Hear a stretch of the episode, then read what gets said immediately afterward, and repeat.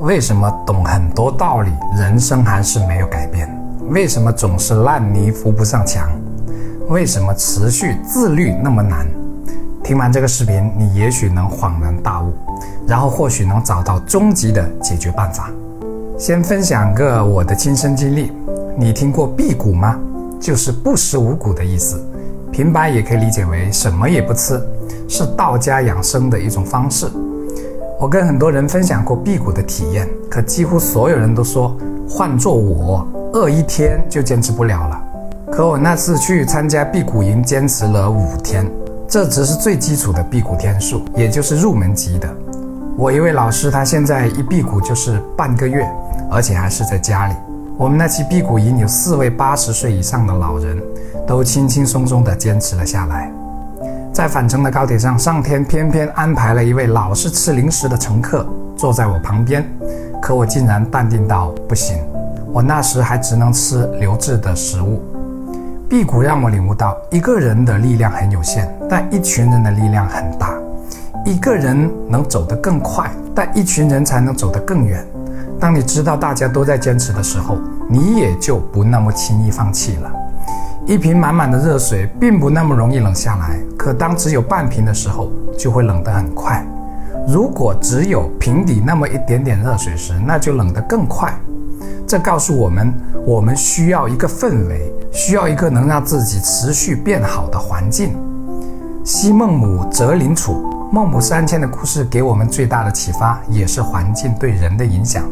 当然，外界再好的因素都只是我们的助缘，只是我们借助的工具。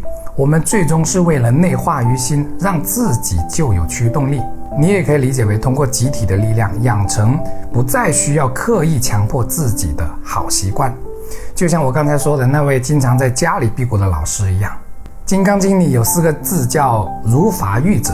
很形象，意思是好比竹筏一样渡我们过去对岸，而对岸是我们需要去的地方，需要借助的是竹筏这个工具。为什么加入读书会之后会更有动力去读书？为什么加入跑团之后会更有动力去跑步？为什么一群人参加培训，你能做出一些平时做不到的事情？这些无一不说明群体的力量有多么强大。而我们平时一个人在柴米油盐的生活中，就很难持续的做一件哪怕很简单的事情。其实这也是我做视频的其中一大原因。我希望能和更多人一起进步，一起提升自己。我希望我的视频能给人一份力量，或释怀，或者快乐，或者平静，或者更有动力。而通过大家的反馈，我又能更有动力的把它做好和提升自己。我希望我能一直做下去，乃至把它当成是我这一辈子的人生使命，这也是我多年的一个理想。